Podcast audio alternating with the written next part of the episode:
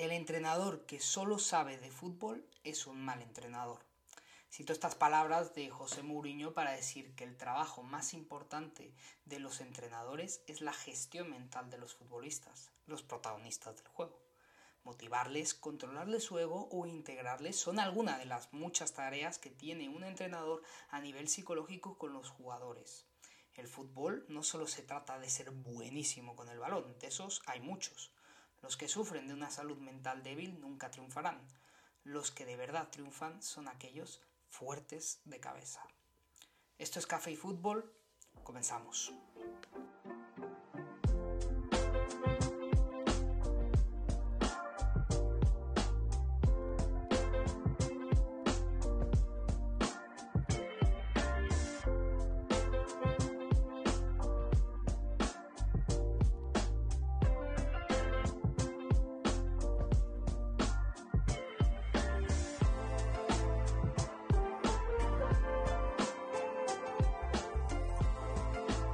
Hola. Estamos aquí ya en Café y Fútbol, donde el café y el fútbol se combinan. Ya en esta nueva entrega, en una nueva entrevista, una entrevista que tenía muchas, muchas ganas de hacer, de hablar sobre psicología deportiva y hoy he traído a Rubén Sarrisé. ¿Cómo estás, Rubén? Hola, José Ignacio, muy buenas, muy bien, encantado de estar aquí.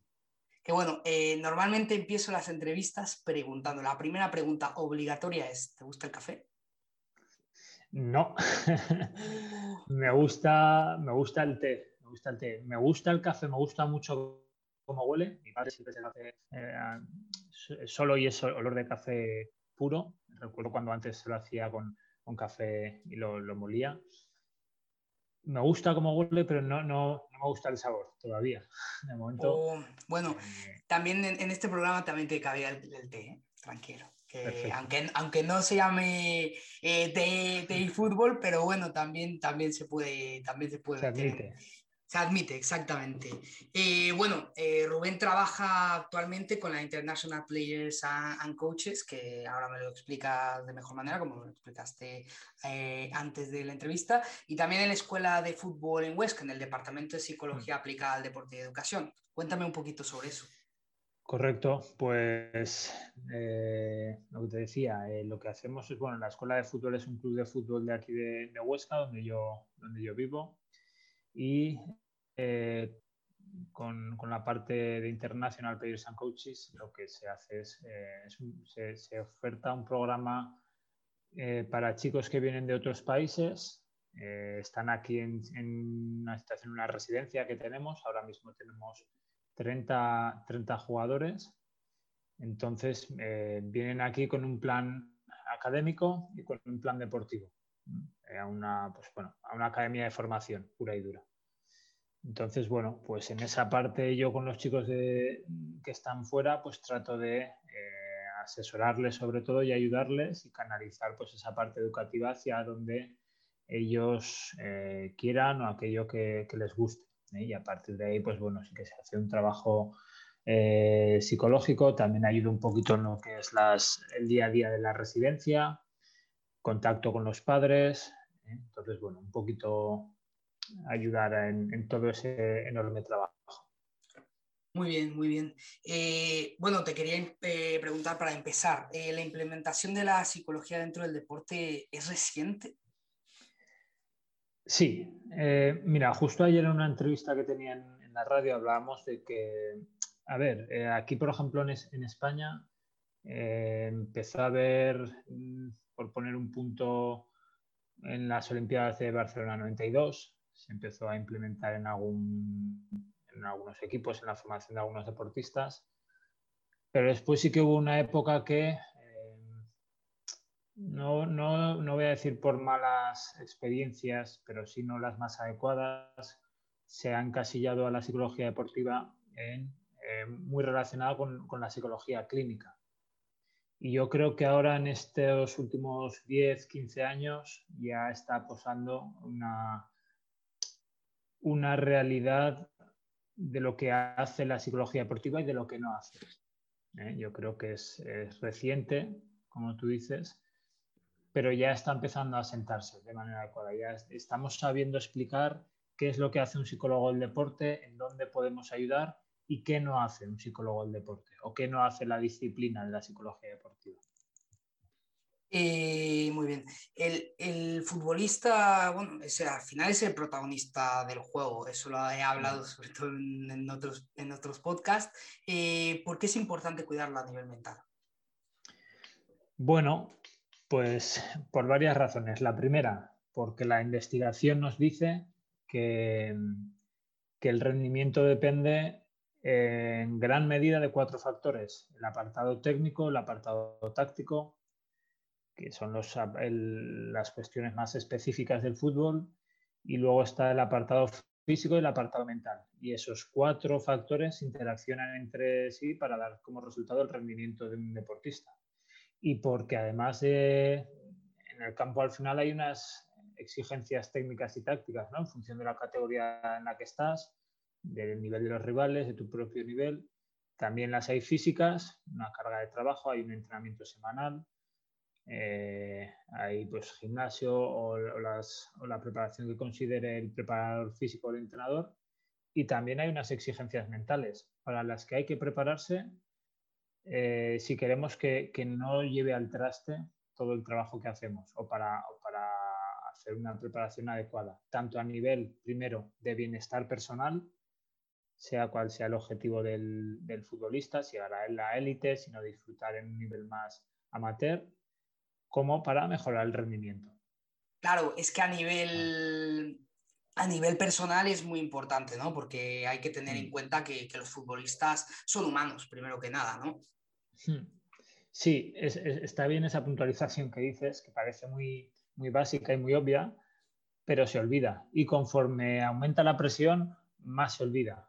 Eh, un futbolista, da igual que esté en una división regional, en tercera división, en primera división, siempre antes de futbolista es persona. Y muchas veces los propios deportistas y la, propia presión que se ejerce, eh, bueno, al final el futbolista se identifica a nivel personal, sobre todo como futbolista. Muchas veces, eh, si no hay un buen equilibrio, el día o las épocas que eso sale mal, incluso se llega a identificar su valía personal con cómo lo están haciendo, ¿no? Como futbolistas. Y eso tiene, tiene unos riesgos. Por supuesto, eh, y más, eh, más en la élite, ¿no? Eh, ¿Qué tiene que tener cuidado un futbolista cuando, cuando llega a la élite? Pues yo creo que la élite lo que tiene, sobre todo respecto a, a otras categorías no tan profesionales o, de, no esa exigencia es, sobre todo, hay un factor que es la exposición mediática. Todo lo que haces se sabe eh, en función de la cultura del país, pues eh, salir a la calle es hasta, no voy a decir un factor de riesgo, pero, pero, pero bueno, es algo que no es fácil de manejar, ¿no? Depende mucho de la personalidad, de la formación. Entonces yo creo que es importante eso. Es muy importante el entorno que tienes, el grupo de tanto a nivel personal como profesional que te asesora y bueno, y luego pues el, el, conocer, ¿no? A nivel psicológico, por ejemplo, pues el, tener nosotros siempre decimos que no es obligatorio tener muchas veces un psicólogo del deporte, evidentemente, pero sí que es necesario conocer de psicología deportiva y, ir formándose cada vez más. Por, lo que decíamos, porque al final, pues bueno, hay una serie de, variables a manejar y encima la psicología está presente, quiero decir, usamos la mente para todo, ¿eh?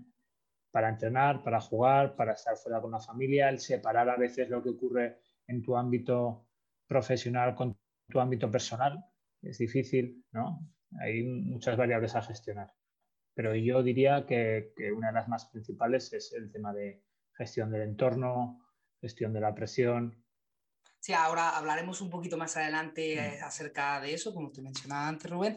Eh, y es que el fútbol, el fútbol de élite es mucho ego y es muy elitista, es que es muy elitista. Mm. Eh, ¿Tú crees que, que, un futbolista con problemas psicológicos que está en la élite, vuelvo a decirlo, puede fracasar en su carrera, aunque sea muy bueno con el balón, aunque sea muy bueno técnicamente? Sí, bueno, yo, creo que tardaríamos segundos en, poner nombres, ¿no? En, recordar jugadores que han tenido unas cualidades increíbles y que no han llegado a, demostrar quizá el potencial que, podían mostrar. Igual no querían, igual ellos eran conscientes de, su nivel, pero bueno, su nivel de compromiso, de esfuerzo o de de, entrenamientos o, quizá no querían más esfuerzo, ¿no? Al final siempre decimos que hay esa ambición que tenemos por, mejorar y por querer ser los mejores también tiene un precio y que no todo el mundo está dispuesto a querer ser su mejor versión, ¿no? Pero desde luego yo creo que, todos tenemos eh, mil ejemplos de personas que incluso no han sabido trasladar del entrenamiento a la competición el nivel que tienen. Eh, por supuesto. Eh, vamos a entrar a la parte de motivación, eh, Rubén. ¿Por qué es importante el aspecto de la motivación en el fútbol? Pues es importante porque es una cualidad psicológica y porque es una de las que más influye en el, en el, bienestar y en el rendimiento. Al final la motivación es aquello que nos mueve a hacer algo o a no hacerlo. Entonces, es una cualidad personal, es decir, tú tienes un nivel de motivación, yo tengo otro, eh, dentro de un equipo de fútbol ocurre lo mismo, ¿no? Y lo que es importante yo creo que es primero eh, aprender qué es y qué no es y cómo no funciona. Y creo que es una variable que, en la que a nivel cultural, deportivamente hablando, tenemos que, que avanzar. Es decir, Muchas veces buscamos motivar con, un vídeo motivacional, con una arenga, con una charla, que también es su función, pero al final son complementos. Hay técnicas con las que el deportista o el jugador se tiene o el entrenador se tiene que ocupar de su motivación en el día a día. A mí me gusta poner un ejemplo. Eh, que la motivación eh, podemos eh, compararla como a un coche, ¿no? Hay un tipo de motivación que es la, básica, con la que vamos, que podría ser el motor del coche, pero luego hay otra que es la gasolina del coche. Por muy buen motor que tengas, si no cuidas la gasolina, si no vas cuidando en el día a día esa motivación, yo creo que el coche no, no andará. Sí, sí, sí, por supuesto. Es que yo te iba a preguntar, eh, ¿qué tan importante es marcar objetivos? ¿no? Eh, porque yo creo que ir marcando objetivos, sobre todo en, un grupo de futbolistas, que ahora entraremos también a, tocar ese tema, creo que es clave para la motivación, ¿no? Sí, sí, sí. la, herramienta, bueno, principal o una de las más importantes. Eh, esa es la manera que ocurre, que muchas veces tiene una inversión de tiempo muy grande para, el entrenador, para el cuerpo técnico. Pero esa es la manera más adecuada de trabajar la motivación, el, que el equipo a nivel grupal y, cada individuo tenga sus objetivos, porque es lo que va a hacer que el jugador se identifique también con el grupo y, y, por más que sea un grupo y lo importante es el equipo, pues no dejan de ser personas individuales. Hay que dualizar y, equilibrar ese objetivo grupal con un objetivo individual que nos ayude a equilibrar pues, días en los que eh, la motivación grupal no nos, no nos tiene, porque ocurre, durante la temporada ocurre, es inevitable. Claro. Eh, ¿Puede ser el entrenador el principal motivador de, un grupo? Eh, sí, como grupo podríamos decir que sí, en cuanto a que el entrenador es el líder del grupo y tiene, yo creo que el entrenador como líder del grupo sobre todo tiene dos funciones. Una es la de anticipar lo que puede ocurrir al equipo, anticiparse a los problemas que puedan venir y, perdón, direccionar al grupo. Entonces, dentro de esa función, al final, el entrenador es el encargado del funcionamiento del grupo. Evidentemente, también hay una parte de eh, responsabilidad individual de cada jugador, pero el entrenador como líder debe controlar esa motivación y ayudar al jugador y proporcionarle herramientas para que el jugador controle su motivación. Claro, antes me hablabas de, bueno, de los vídeos motivacionales, de las arengas, de, mm. todo esto, ¿no? ¿Crees que piensas que son, son útiles los vídeos motivacionales para los futbolistas? Sí, por supuesto, por supuesto. El, uso del vídeo es una herramienta, eh, yo creo que es muy buena y muy grande. Lo que pasa es que como toda herramienta hay que conocer eh, para qué nos sirve, cuándo nos sirve, en función de qué. Mm, yo creo que debido a, ejemplos más mediáticos se ha institucionalizado el uso de, eh, venga, un vídeo motivacional. Y la motivación también tiene sus riesgos. Hay veces que la motivación, un exceso de motivación puede ser contraproducente. ¿Y en qué momento metemos el vídeo? No es lo mismo eh, meterlo cuando ya queda poco para la competición. A veces incluso se utiliza en los partidos más importantes cuando, cuando al jugador probablemente haya partidos para los que no haya que motivarle. la, propia trascendencia de ese partido, un derby contra alguien que, con el que estás luchando, quizá ahí el objetivo sea eh, controlar que, que no haya un exceso de motivación. Es que sí, es escoger el momento, ¿no? Porque si la herramienta la usas en exceso, al final se, se mm. termina convirtiendo, como tú dices, en contraproducente, ¿no? Sí, y yo creo que hay un factor ahí que, a los entrenadores, me incluyo como entrenador porque soy entrenador de baloncesto en este caso, pero bueno, eh, me incluyo porque muchas veces pienso como entrenador, mm, nos falta hacernos la pregunta correcta que es, vale, ¿realmente es lo que necesita el equipo, este vídeo de motivación ahora? ¿Y cuál es el mensaje? ¿Para qué? Yo creo que es más importante conocer, yo con este vídeo, qué concepto quiero trabajar y, saber en qué momento... Eh, puedo, pues, muchas veces igual le podemos sacar más partido usado al principio de la semana.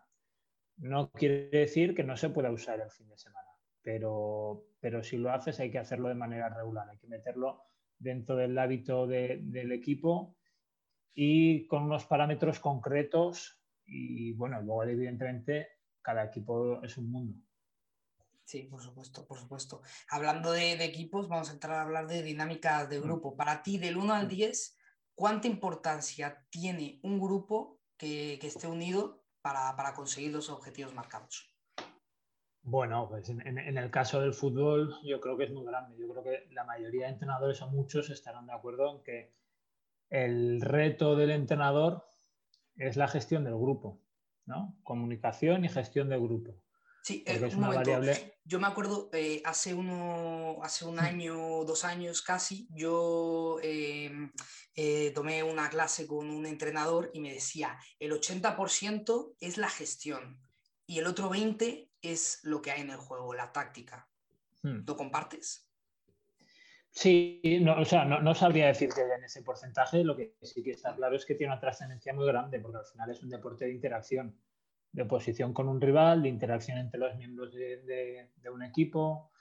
Eh, y al final, bueno, pues el tema de lo que es la, dinámica del grupo, lo que se dice la cohesión, pues, pues por supuesto que influye. Yo creo que es un trabajo de construcción de como construir un edificio, ¿no? Vas poco a poco construyendo eh, un edificio y, y, la obra final depende de lo detallista que haya sido, cómo hayas planificado esa construcción, cómo te hayas ido adaptando a la hora de, gestionar esa dinámica del grupo en el día a día, de si ha habido eh, conflictos y cómo se han manejado, de cómo se ha creado la identidad del grupo. Eso al final tiene unas fases también y una, unas, eh, una periodización a la hora de construir esa dinámica de grupo. Sí, sobre todo yo creo que, los buenos, o sea, los grupos unidos, los grupos que han sabido salir adelante, eh, se han basado en estar unidos en los momentos difíciles, ¿no? ¿Cómo gestionar ese momento difícil dentro de un grupo?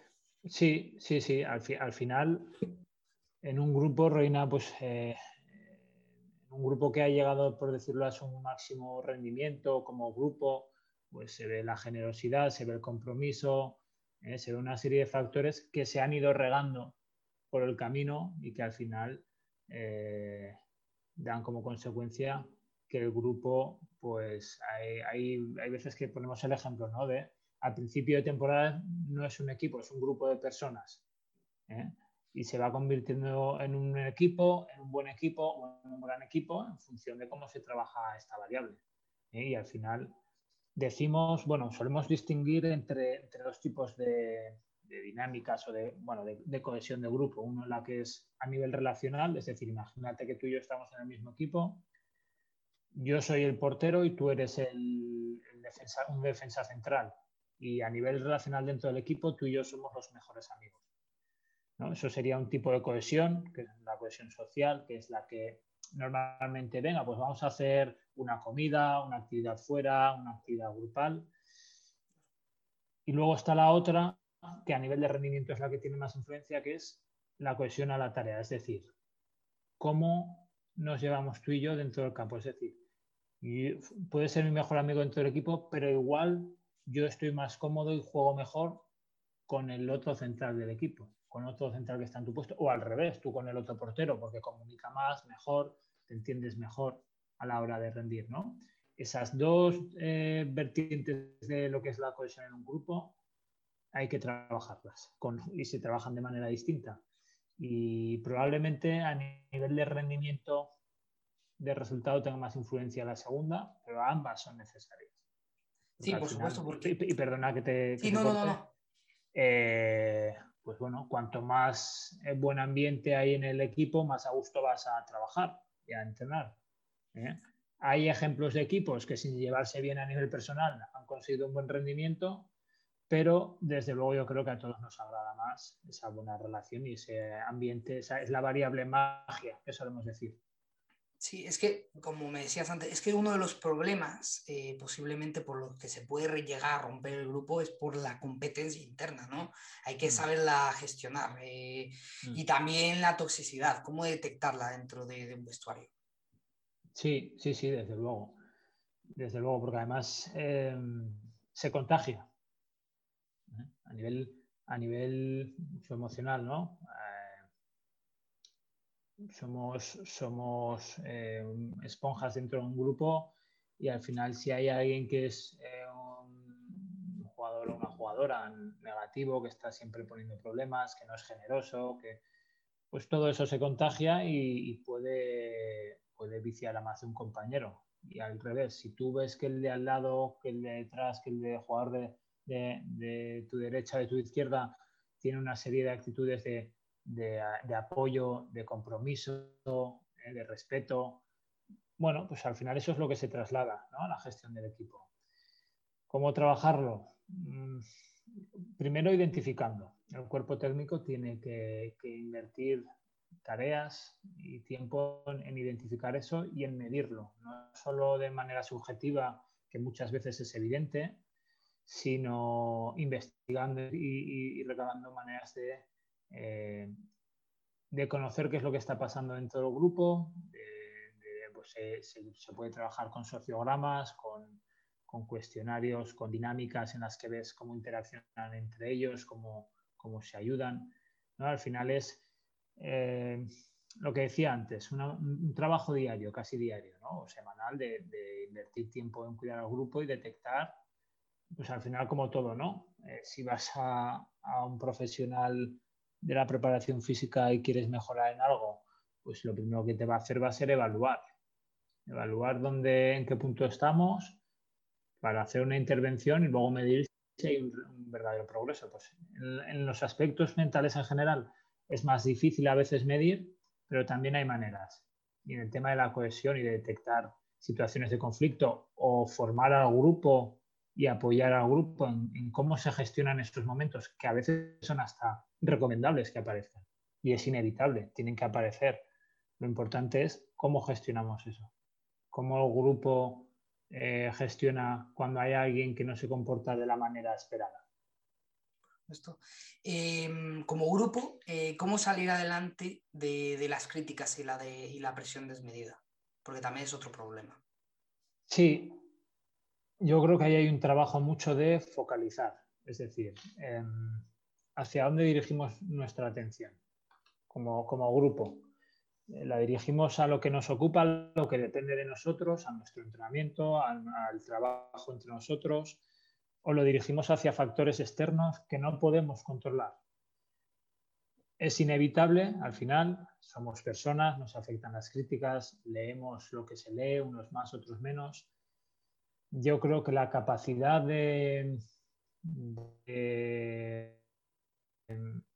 sacar lo que nos sea útil de las, de las opiniones externas o de la presión externa para mejorar y a partir de ahí centrarnos en, lo que depende de, nosotros como grupo es fundamental. El, yo creo que muchas veces mm, desde la sociedad no entendemos por qué a veces los equipos o los jugadores tienen esa capa, ¿no?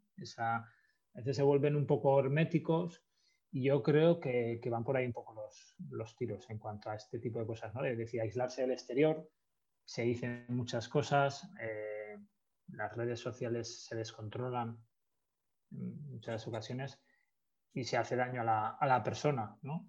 Entonces, al final tienes que, que, buscar la manera de, vale, esta información yo no soy capaz de gestionarla, me daña y me y, hace que esté peor, bueno, pues igual es mejor aislarme. Por supuesto. Y también eh, existen las críticas externas por parte de la prensa, ¿no? ¿Crees que eso puede mm. desequilibrar la carrera de un futbolista? ¿Cómo afectan a nivel psicológico y cómo salir de esta situación? Sí, como, como decía, ¿no? Yo creo que es muy importante el entorno, muy importante las personas en las que te apoyas, es muy importante también tu, si, tu único punto de apoyo es el fútbol, eh, tienes más probabilidades de que te cueste gestionar. ¿Por qué? Porque el día que te sale mal es, eh, estás más inestable y si encima lees las críticas que a veces son inhumanas, es la realidad, porque a ti en tu trabajo si, si lo haces mal, pues nadie te insulta espero que nadie te insulte, a mí tampoco, ¿no?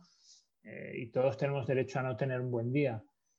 Lo que sí que es importante es la, formación, el tener pues, eh, algún otro punto de apoyo para, para desconectar muchas veces del, del fútbol. Puede estar relacionado a nivel formativo, pues, oye, me estoy formando como fisioterapeuta deportiva o como, como lo que sea, ¿no? Cada uno lo que le guste, pero ya tienes una manera de desconectar y de salir del foco y de pasar ese, al final el fútbol y más a, nivel de élite, estás expuesto a, un carrusel emocional brutal, extremo. Entonces, tener esos puntos de apoyo son, son importantes. Eh, por supuesto.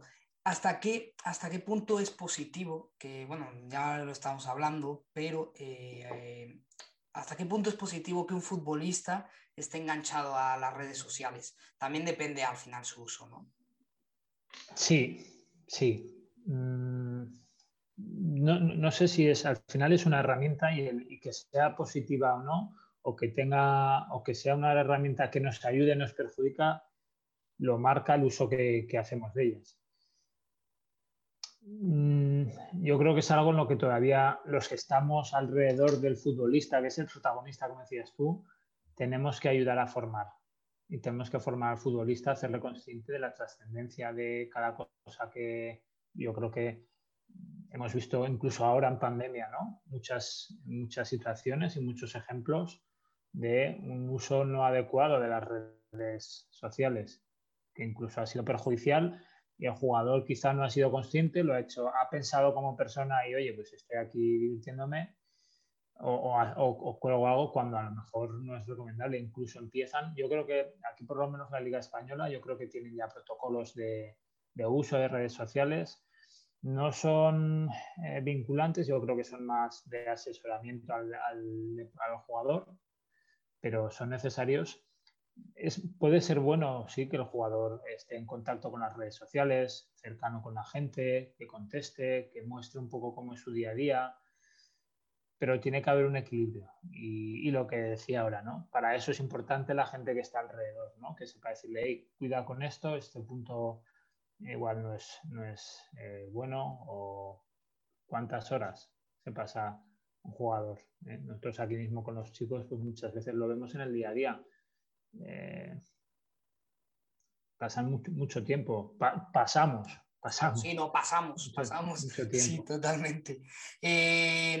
¿Tú recomendarías, ser como, eh, como ya venía diciendo, el fútbol tan elitista, eh, al ser el futbolista, personaje público, ¿tú recomendarías que las redes sociales la llevaran agencias a, los futbolistas? Porque muchos futbolistas hacen eso. Pues una pregunta compleja. A bote pronto, sin madurar mucho la respuesta, bueno, diría que depende. depende del jugador. Yo creo que, que el jugador tiene que encontrar en qué punto se encuentra a gusto. Es decir, eh, ¿se encuentra a gusto el interactuando con las redes sociales y demás? Bueno, no, no, está de, no está de más. ¿No le gusta? Bueno, tampoco pasa nada porque no tenga. Es decir, que hay casos. Evidentemente, si, si delega en, una empresa o en alguien externo para gestionar las redes sociales, que cada día está, pues bueno, pues también, ¿y por qué no? ¿no? Eh, yo creo que lo importante es encontrar la persona adecuada, aprender que seas tú o una tercera persona, comunicar lo que tú quieres comunicar, ni más ni menos, lo que quieras enseñar, que sea coherente con tu forma de ser y, con, y, con, y que lo puedas encajar en tu, tu, proyecto profesional, en tu filosofía de vida como, como futbolista.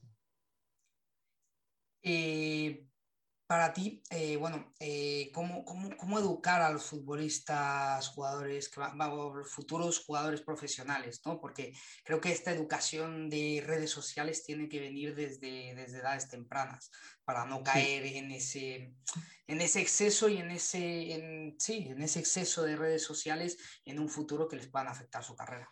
Sí, Aquí hay muchos matices que introducir. Primero porque, bueno, no, no, no sé de de qué generación eres. Yo soy del 82 y mi generación no nació con, un móvil, pero es que ahora las generaciones ya son completamente... Eh, nacen con, Internet, ¿no? Nacen con el móvil, no solo con el móvil, sino con, toda la tecnología que tenemos hoy en día. Entonces, muchas veces también eh, estamos en un cambio en ese sentido brutal que yo creo que, con el paso de, los años veremos las implicaciones que tiene y que las personas mayores y que venimos desde atrás, que somos los que tenemos que educarles a ellos, tenemos que formarnos y ponernos las pilas, porque ellos saben más que nosotros, los jóvenes saben más que nosotros. Y si queremos enseñarles a gestionar eso, tenemos que ponernos al día. Si no va a ser, yo no le puedo enseñar eh, a, un joven a gestionar las redes sociales o ciertas cosas digitales si no las conozco. Tengo que conocerlas, tengo que ponerme a su altura y, y lo que decías, es fundamental desde pequeños el, aprender qué pautas tienen que ir eh, en buena dirección para formar adecuadamente que no haya un exceso de uso, una dependencia, ¿no? que ahora hay, eh, ya, ya, es una realidad la, la, la, adicciones a redes sociales, a, móvil, a aspectos tecnológicos, que, en mi generación eso, pues hasta que apareció el móvil, eso era inexistente. Por supuesto. Em, vamos, a, bueno, vamos a seguir hablando sobre problemas que, tiene, que tienen los futbolistas que pueden llegar a afrontar y uno de ellos son las lesiones, ¿no? Eh, porque muchas veces pueden afectar a la mente. ¿Cómo controlar estas situaciones? Sobre todo en lesiones de larga duración, ¿no? Porque hmm. son momentos en donde el futbolista se siente incapaz de, seguir adelante. Sí, sí. Pues mira, además es un tema que, que lo trabajamos mucho. ¿eh? Yo por lo menos en consulta lo trabajo mucho, yo creo que muchos compañeros y es un, es un punto en el que al final siempre decimos, si hay una lesión física, hay una lesión emocional. Y ya a nivel, porque todo el mundo que está en el deporte sabe que tengo una lesión física, tengo que ir al, al fisio, tengo que ir al, traumatólogo, al profesional que corresponda, pero olvidamos la parte emocional. Y el no controlar y el no eh, trabajar esa parte puede llevar al traste una buena recuperación o puede, al final lo que decimos es para recuperarte lo mejor posible y de la mejor manera posible cuanto antes necesitas atender esa parte. Mira, te voy a poner un ejemplo de un, deportista eh, con el que trabajé el año pasado. Eh, tuvo una rotura de ligamentos eh, en la pierna izquierda, hizo la rehabilitación físicamente el, reporte del fisioterapeuta, del grupo de trabajo, era el que ya estaba eh, preparado empezó a entrenar, empezó a competir, él no se veía y él seguía manifestando que no se veía preparado para, para competir y para volver a, a, la competición y bueno, pues a los pocos partidos volvió a, a tener una ruptura de ligamentos. No quiero decir que sea exclusivamente por eso, pero al final esa parte de, mental es, fundamental, fundamental. Y lo que decías tú, en lesiones de larga duración, pues porque el, jugador deja de identificarse, primero porque muchas veces se culpabiliza, ¿no? Se puede hasta culpabilizar. El conocer por qué etapas va a pasar a nivel mental, en qué se puede ocupar. Muchas veces hay una indefensión aprendida de, bueno, pues tengo que esperar a que me rehabiliten, ¿no? y a que me manden ejercicios pero hay muchas cosas que tú puedes hacer para tener esa sensación de control de que tú dominas tu lesión. Tú eres el máximo responsable en tu lesión. Evidentemente te ayudas del fisio, que es el que sabe, del rehabilitador o redactador, del traumatólogo, pero tú eres el responsable, tú eres el, que lidera ese grupo. Y el enseñar al deportista a eso y en función de la fase, pues a gestionar el dolor, a apoyarse a no separarse del grupo, a seguir estando en contacto con los compañeros, a gestionar el tiempo. Hay un montón de variables que, controlar y que al final yo creo que muchos deportistas que han tenido lesiones de larga duración acaban diciendo si han tenido una buena eh, preparación mental al respecto, que es, hombre, no es que me haya venido bien lesionarme, a nadie le viene bien, pero han aprendido y han comprendido y han descubierto otros campos de trabajo como deportistas un autoconocimiento, aspectos mentales que han aprendido herramientas que luego les ha servido en el desarrollo de su carrera. Muy interesante, muy interesante. Y en el caso de, lesiones cortas pero constante, como a mí me se me viene a la cabeza un caso como es el de Andrés Iniesta, que es un caso mm. muy conocido, que lo dio a conocer en Informe Robinson sobre todo, mm. esas lesiones cortas pero constantes que te terminan frustrando totalmente, ¿no? ¿Cómo, cómo, cómo ¿Cómo manejar un caso como el de Andrés Iniesta?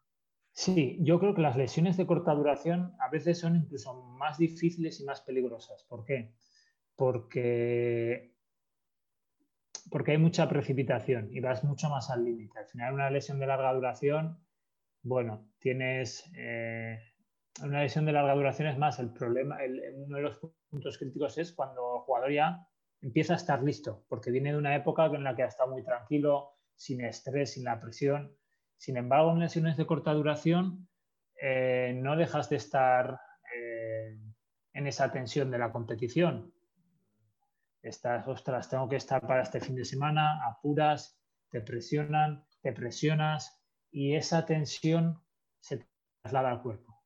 Esa tensión, eh, si no la gestionas, lo que decías tú, esa frustración, esa gestión emocional, esa saber en qué, en qué puede centrarse el futbolista o en qué debe y en qué no, y manejar los tiempos y ser eh, realistas muchas veces, no querer correr más de la cuenta. Es cierto que en el deporte de élite, pues bueno, eh, no, es, no, es, sano, esa es la realidad. fuerzas tu cuerpo al límite y, en, y, en, ese concepto, pues, pues hay veces que ocurren estas cosas, ¿no? Lo que decías, esa frustración es difícil de manejar. Por supuesto.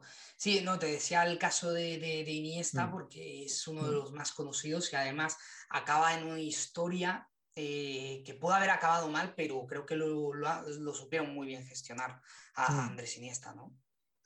Sí, sí, sí, así es. Eh, bueno, al final en la élite tienes, tienes muchos recursos, pero bueno, también hay ejemplos de situaciones en las que... A ver, no, no, no es, es difícil e incluso el mejor médico, a veces que no, tiene, no puede dar con la solución. Entonces, tenemos ejemplos recientes como el de Bale, como el de Hazard eh, y muchos otros, ¿no? De que Messi en su día tenía muchos problemas, ¿no? Yo creo que hay una parte mm, mucho de autoconocimiento, mucho de trabajo integral desde distintos profesionales. Eh, hay veces que no se obtiene de, la respuesta o que no encuentras la, tecla. Mm. Em, te quería preguntar también, saliendo un poco del tema de, las lesiones, ¿qué se espera del futbolista que desarrolle mediante la psicología deportiva? eh, la autoestima, eh, es resistente ante las críticas.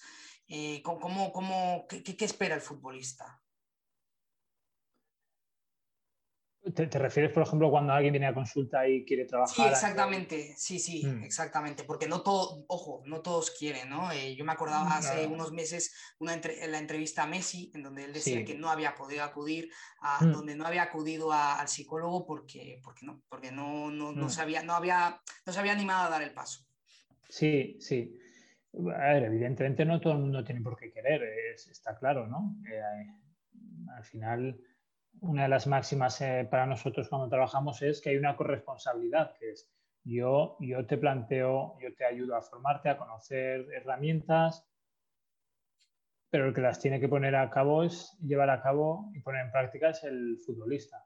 Entonces, eh, demandas, yo creo que respecto a lo que vemos en consulta, a lo que ocurre en el, en el fútbol de élite, aparte ya de lo que hemos hablado ya de gestión de la presión del entorno, la gestión del error, yo creo que es un tema top de cómo aprender a gestionar el error, de cómo ocuparse del error para aprender a gestionarlo. Eh, el tema de la autoconfianza. es, todos crecemos con el mensaje de tienes que confiar en ti mismo, pero el jugador cuando llega no sabe cómo hacerlo, cómo lo hago. Yo como jugador, cómo gestionar. O sea, no, es un botón que yo puse, no es algo que pase por aquí delante y lo coja. No es suficiente con decir, venga, confía en ti mismo y repetirte ese mensaje. El jugador se tiene que agarrar a algo tangible. Y para eso hay que ocuparse en el día a día con tareas o, actividades que te ayuden a trabajar esa autoconfianza. El jugador tiene que saber por dónde empiezo.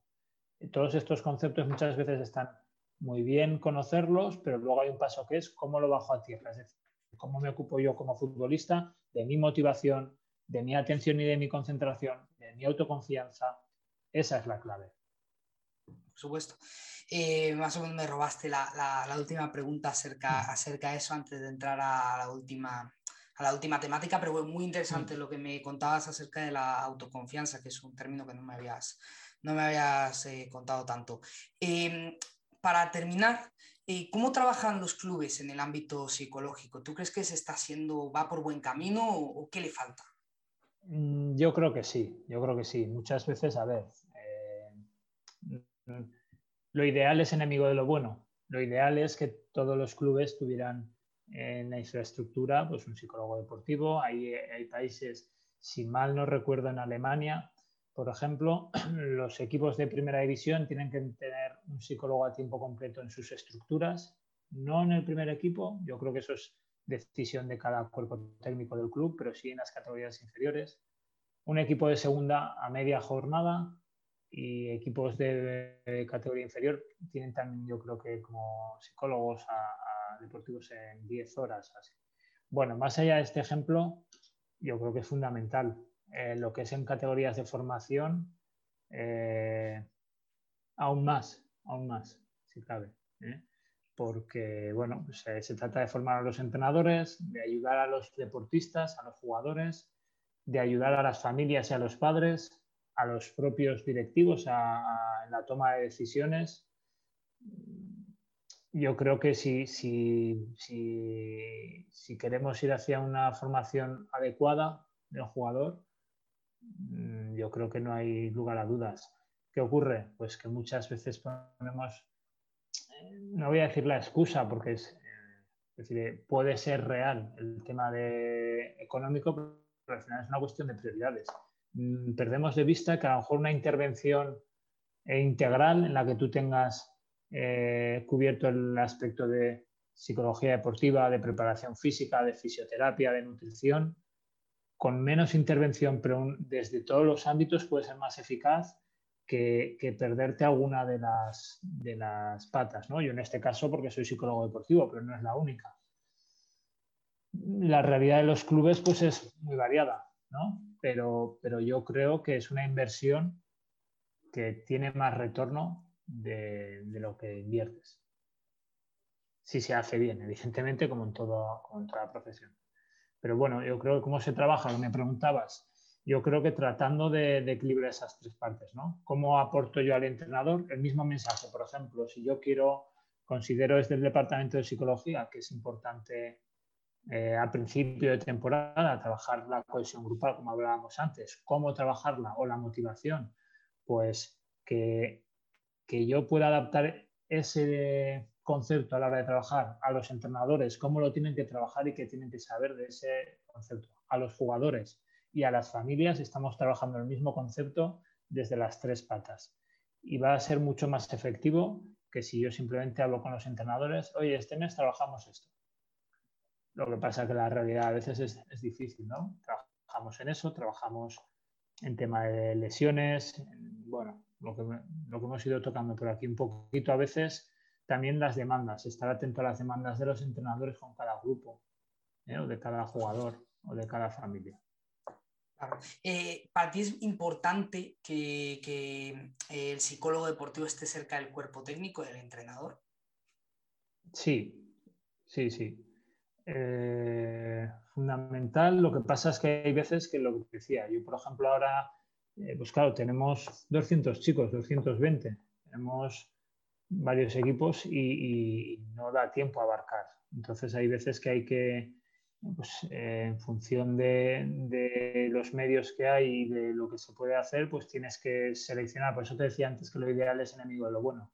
Pero desde luego eh, sí que tienes que conocer lo que ocurre en el campo, si puedes estar desde luego como, si, trabajas con un equipo directamente, tienes que estar en el campo, los jugadores te tienen que ver como uno más y, además obtienes información que no obtienes fuera.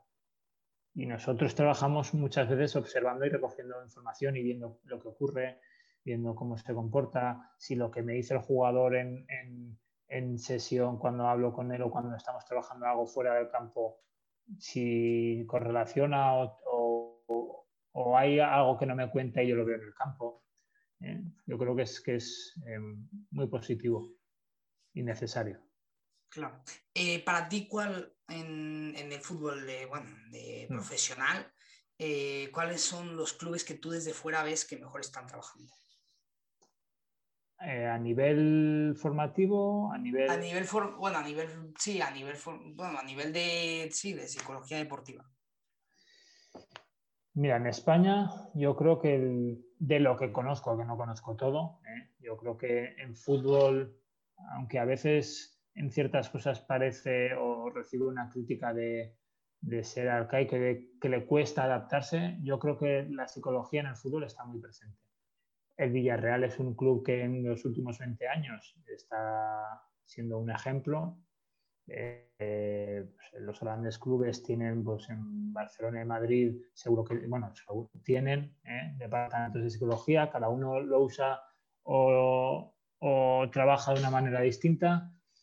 Eh, pero bueno, no sé, yo creo que hay muchos clubes que, están, que incorporan esta figura, ¿no? No, no sabría decirte eh, sí que tengo compañeros eh, que están trabajando con, clubes no solo de primera, sino a veces de, segunda también o de segunda vez. Eh, hay otros que no, pero, pero bueno, así ahora bote pronto, por ejemplo, el Villarreal lleva muchos años trabajando con esa figura incorporada, con un departamento de psicología grande, de aportar desde la base yo creo que es un buen ejemplo y más ahora que está, que, ha, tenido como un, premio reconocible a todo ese trabajo institucional de muchos años. Lleva sacando jugadores eh, como cantera, desde la cantera a un nivel enorme desde hace años. Claro. Bueno, eh, Rubén, hasta aquí esta, bueno, esta primera parte de, la entrevista y ahora vamos con, un, eh, con este apartado que se llama que no se enfríe el café, en tu caso, que no se enfríe el té. Así que van a ser preguntas rápidas, vas a tener que contestar en dos minutos la mayor, el mayor número de preguntas rápidas. El récord está en Jaime Velasco que hizo en la última entrevista 20, ¿vale?